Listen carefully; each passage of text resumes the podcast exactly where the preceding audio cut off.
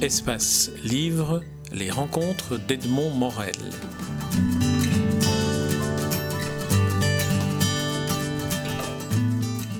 Patricia Haas, je suis très heureux de vous rencontrer pour évoquer euh, et le métier que vous exercez, celui d'attaché de presse, de relations publiques, de créatrice d'événements aussi dans différents domaines que nous allons explorer, et pour évoquer l'agence par hasard que vous avez créée il y a plus de 35 ans euh, me dit Wikipédia ou votre site, mais je pense que en fait c'est plus de 35 ans d'expérience en relations publiques et par hasard est plus récent. Alors pourquoi ce nom par hasard et comment euh, cette agence est-elle née Oui, par hasard, ça a été créé, je l'ai créé en 99, donc euh, c'est il n'y a pas 35 ans, j'ai 35 ans d'expérience dans le métier, un métier que j'ai appris sur le tas.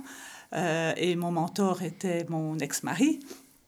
Euh, qui, euh, voilà, la vie a fait qu'on s'est séparés, mais je reconnais encore en lui un très grand communicateur qui euh, a créé en, dans les années 60 véritablement le métier de, de, de relations publiques globales, pas seulement attaché de presse, mais bon, et on va pas parler de lui, on va parler de moi. On va peut-être parler du métier. Qu'est-ce que c'est que ce métier perçu de manière globale, comme, comme vous l'avez euh, comme vous l'exercez alors Voilà, euh, moi je ne l'exerce pas comme lui parce que je, préfère me, concentrer sur tout ce qui est euh, plus léger. Donc on ne m'aura pas dans des fermetures d'entreprise, dans du corporate, dans, à l'époque quand je travaillais avec lui, il, on travaillait pour, de, pour Deleuze et il y a eu les tueries. Euh, donc, il était du Brabant wallon pour ceux qui du Brabant wallon. Et là, par exemple, par exemple, et ça c'est quelque chose que j'ai jamais oublié. Au début, on appelait ça les, enfin, la presse appelait euh, ces attentats les tueries du Deleuze. Et en communicateur, il a changé le terme en tuerie du Brabant wallon ça fait toute la différence. C'est vrai que ces assassinats dont on n'a pas encore vraiment identifié l'origine mm. se déroulaient sur des parkings de grands magasins et en particulier chez Deleuze, mais comme il y avait aussi un ou deux qui n'étaient pas un Deleuze, on a réussi à changer, enfin il a réussi à changer le vocabulaire, ce qui, ce qui fait partie de la communication globalement. Les mots sont importants, les mots font qu'il euh, y a des guerres ou non. Voilà. Mais moi, je me concentre beaucoup plus sur ce qui est léger, sur, euh, sur euh, du loisir.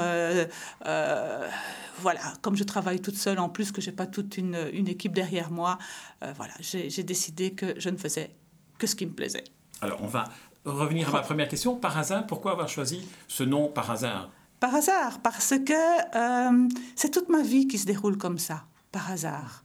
Je me laisse flotter, je suis active, mais je me laisse flotter. Euh, j'ai cette image d'être sur euh, une rivière, de ne pas ramer contre le courant, certainement pas, de contourner les obstacles et de ne pas vouloir les escalader, et de, de voir ce qui se passe et de saisir les opportunités qui m'arrivent par hasard.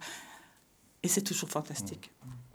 Alors, dans les, dans les activités, quand vous dites des activités ou des, ou des projets plutôt dans la, dans la légèreté que dans la gravité, évidemment, vous avez pris un exemple très, très dur euh, pour, pour faire la comparaison, mais euh, est-ce qu'on peut dire qu'il y a trois types d'activités Des activités euh, de loisirs, des activités culturelles et des activités musicales? Je ne le définirai pas comme ça parce que ce n'est pas défini. Ce sont des activités qui naissent de rencontres. Voilà, donc euh, je fais du service de presse pour euh, des entreprises ou pour des, événements. Et puis un jour, je rencontre une personne, par hasard, ça accroche, on s'enthousiasme pour quelque chose et on fait un bout de chemin ensemble. Et c'est comme ça que sont nés les concerts.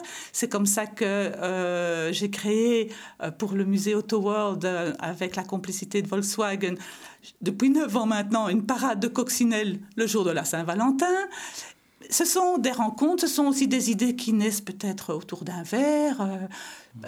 Par hasard, toujours. C'est vraiment mon leitmotiv. Mais dans ces cas-là, alors on, va, on va parler peut-être, prendre des exemples, les concerts classiques à, l'orangerie du, château de Senef. Là, non seulement vous assurez la promotion d'un événement, mais vous êtes en même temps l'organisatrice. Et ce n'est pas rien, ce sont des, concerts que vous avez euh, organisés avec euh, Véronique Bogart depuis 1996, Véronique Bogart, pour ceux qui ne la connaîtraient pas, lauréate du concours Anne-Elisabeth. Donc une, de violon. De violon, une, une, des, une des plus grandes virtuoses belges ou internationales même. oui, à l'époque d'Edith Volkart. Euh, Alors comment, comment, comment est-ce que naît ce projet-là ah, la rencontre, mais comment est-ce que vous l'organisez Alors donc euh, un jour j'ai rencontré Véronique parce que ma fille à l'époque voulait apprendre le violon et bon, elle n'a pas continué le violon. J'ai rencontré Véronique qui était de la région de la Louvière, qui qui habite à Bruxelles, mais qui était de cette région, et qui me dit, euh, ah, voilà, euh, j'aimerais proposer des concerts dans, dans un lieu que j'aime beaucoup, qui est complètement délabré. On vient de restaurer le château, c'était le domaine de Senef. J'ai dit, euh, moi, je ne suis pas très musique classique, je ne connais rien. mais bon, elle m'a dit, moi, je peux, je peux t'apprendre, je peux t'éduquer dans la musique, ça s'apprend, tout ça. Et euh, je savais communiquer. Et donc, on a décidé ensemble de, de, lancer ce projet. Donc, je ne suis pas seulement la communicatrice du projet, je suis euh, avec Véronique euh, l'organisatrice. Et, et, bon, j'ai beaucoup, beaucoup appris.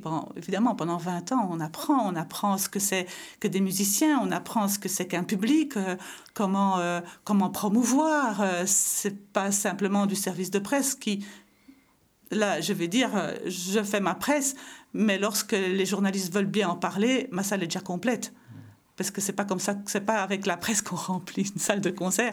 Mais, mais c'était extraordinaire. C'est une expérience. Bon, maintenant, les concerts, on a mis un terme après 20 ans au concert à l'Orangerie du Château de Senef, mais je continue avec Véronique à organiser de concerts ici en, à Bruxelles, euh, à la Ditren Galerie, et c'est très, très chouette. Avant d'aller à la Ditren Galerie, on va revenir un peu sur les concerts de, de l'Orangerie. 20 ans, donc c'est finalement un, un, un âge auquel vous avez décidé de de terminer les concerts Qu'est-ce qui fait que, que, une, série de concerts comme cela, qui rencontre un grand succès, j'étais à, la, à, la, un des concerts du 20e anniversaire, salle comble, enthousiaste, tout le monde est triste et très ému, vous-même aussi, d'annoncer mhm. que ça se termine. Alors, pourquoi terminer? Pourquoi terminer? Parce que... Euh, ben, tout bouge hein, dans la vie, tout évolue. Alors quand on a commencé, on a commencé avec 3 sous 50, Hein, on a fait deux petits concerts. Euh, j'avais à l'époque, je travaillais euh, pour une société de distribution qui, qui me disait si euh, s'il y a une ardoise, on éponge. Il n'y a pas eu d'ardoise, mais on, a fait des duos, des trios avec des gens qui étaient d'accord de ne pas être payés s'il n'y avait pas d'argent. Et puis, on a grandi, on a dû chercher des sponsors parce que on veut bien payer les musiciens. on a un tas de choses à un tas de frais à engager, euh, la location de piano, le, lieu qu'il faut aussi louer, euh, la SABAM qu'il faut payer, euh, les, les, programmes, la promotion, tout ça. Et on ne demande pas cher expressément parce qu'on veut que ce soit accessible à tout le monde, que les gens puissent venir en famille, 15-16 euros. Hein. On leur offre encore le verre de l'amitié parce que c'est aussi ça notre, notre état d'esprit, Véronique et moi, c'est de créer une grande famille. Et vous, y étiez, vous avez vu qu'on est une grande famille, tant dans l'équipe des musiciens qu'avec le public, les bénévoles. on a créé quelque chose qui, qui n'est pas comme juste aller dans une salle de concert, euh, euh, passer au bar après, payer sa boisson et partir. Donc, euh, pour ça, on a besoin de beaucoup d'argent quand même. Et euh, voilà, euh, on a trouvé une banque, et puis après quelques années, c'était fini, et puis on en a trouvé une autre, et puis c'était fini, et puis une fois qu'on a fait le tour des banques, qu'est-ce qui reste euh, Oui, il y a les subsides qui diminuent d'année en année.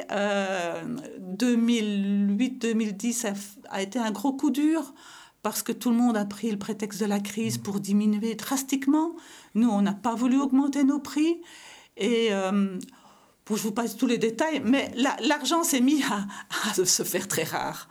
J'aimerais revenir à un, des éléments que vous avez indiqué dans, la réponse précédente, qui est que euh, Véronique Bogart vous a dit la musique classique, je vais te l'apprendre en quelque sorte, je vais t'y initier. Comment, comment ça s'est passé, euh, cette initiation à la musique classique par Véronique Bogart euh? ben, ça s'est pas fait d'une façon formelle, mais à partir du moment où on, on a décidé d'avancer ensemble, euh, d'abord, elle m'a fait rencontrer euh, ses amis musiciens, parce que c'est une histoire d'amitié. Tous les musiciens ont...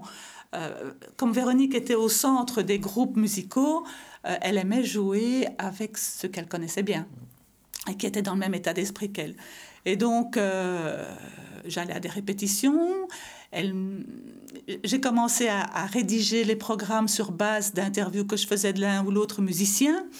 Euh, à, lire euh, les gros guides de la musique classique pour euh, quand même écrire quelque chose de correct dans les programmes, et puis participer aux, répétitions, hein, participer aux concerts. en fait, c'est l'oreille qui s'y fait. C'est l'oreille qui se fait.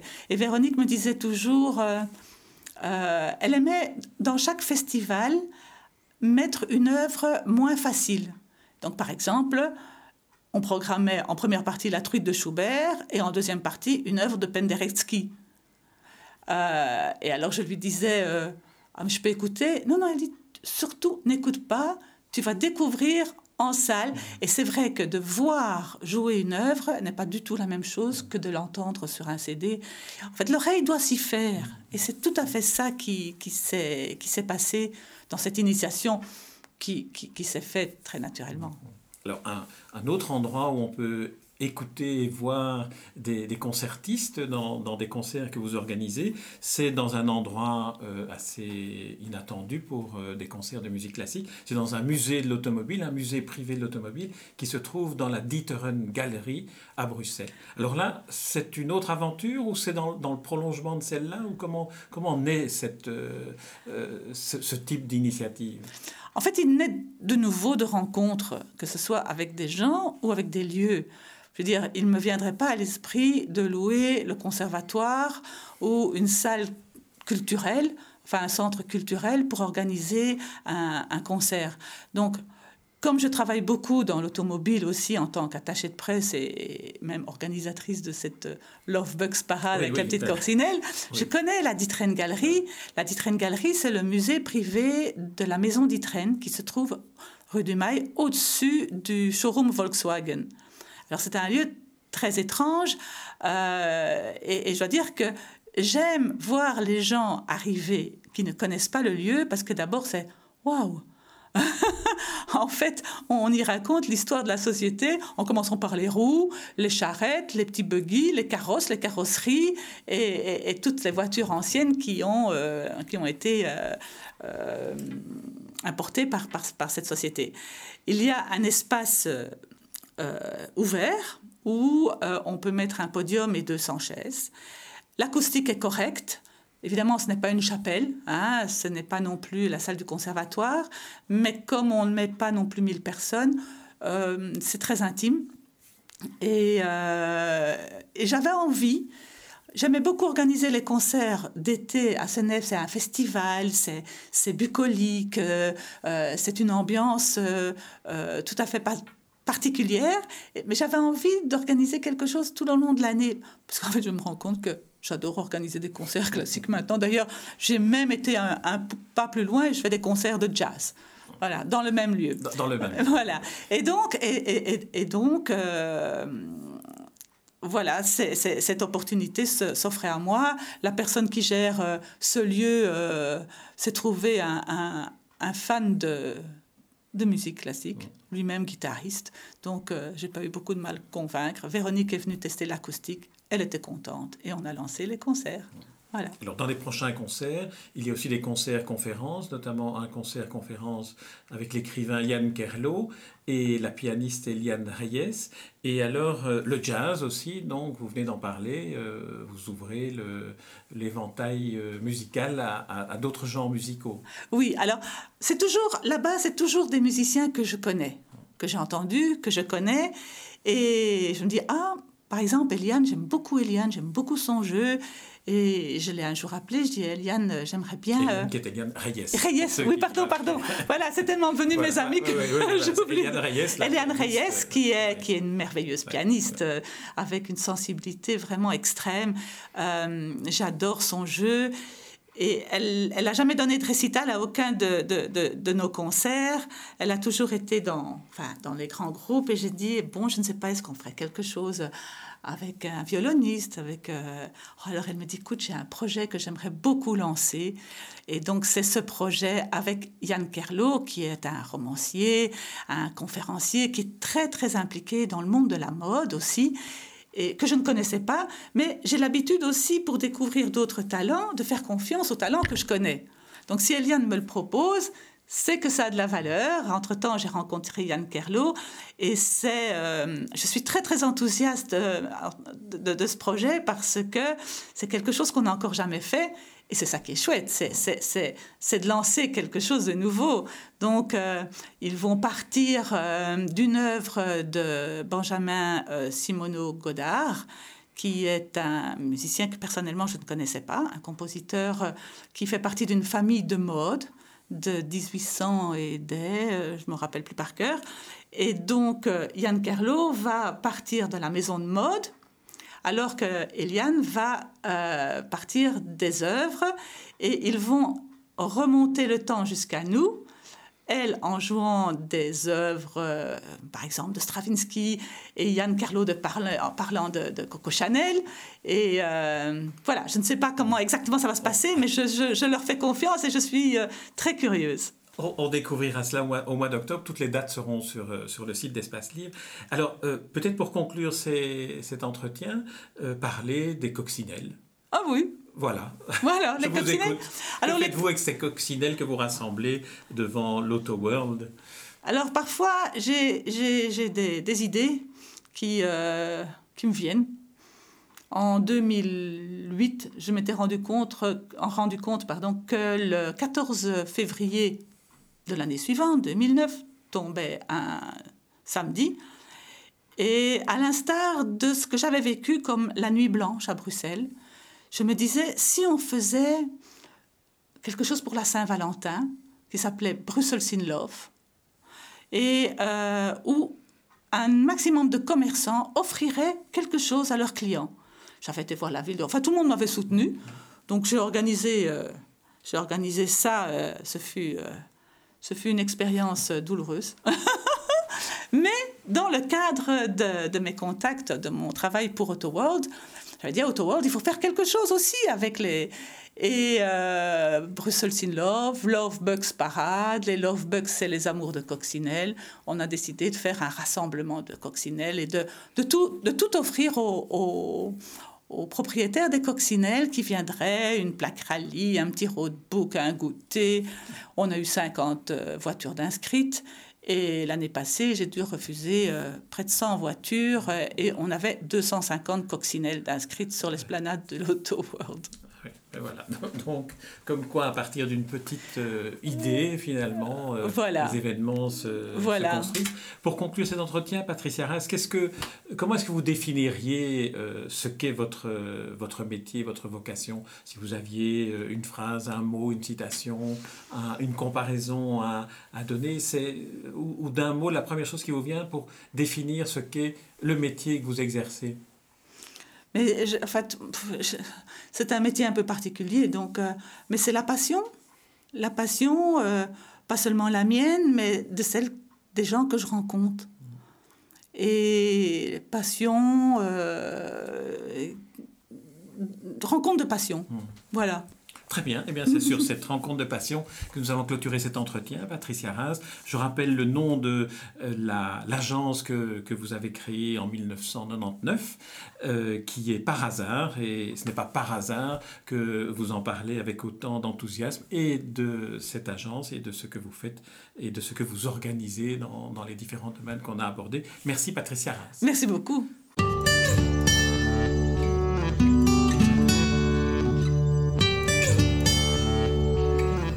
Espace Livre, les rencontres d'Edmond Morel.